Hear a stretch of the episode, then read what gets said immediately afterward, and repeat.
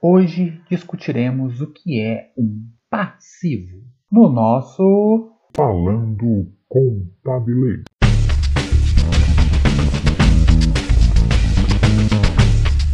Normalmente, passivo é definido simplesmente como obrigações. De acordo com o CPC 00, em sua segunda revisão, divulgada dia 10 de dezembro de 2019, o passivo é uma obrigação presente da entidade de transferir um recurso econômico como resultado de eventos passados.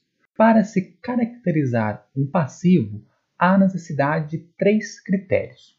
O primeiro deles é a obrigação em si. Trata-se do dever ou responsabilidade com o outro, seja pessoa física ou pessoa jurídica.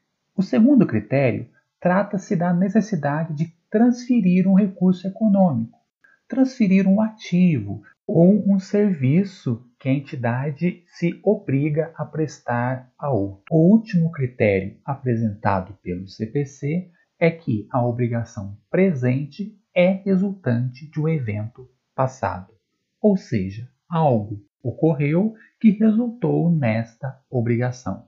Esse acontecimento foi em prol de trazer benefício econômico para a organização ou uma tomada de uma ação. E graças a esse evento passado que essa obrigação surgiu, ou seja, essa obrigação não existiria se esse evento não ocorresse.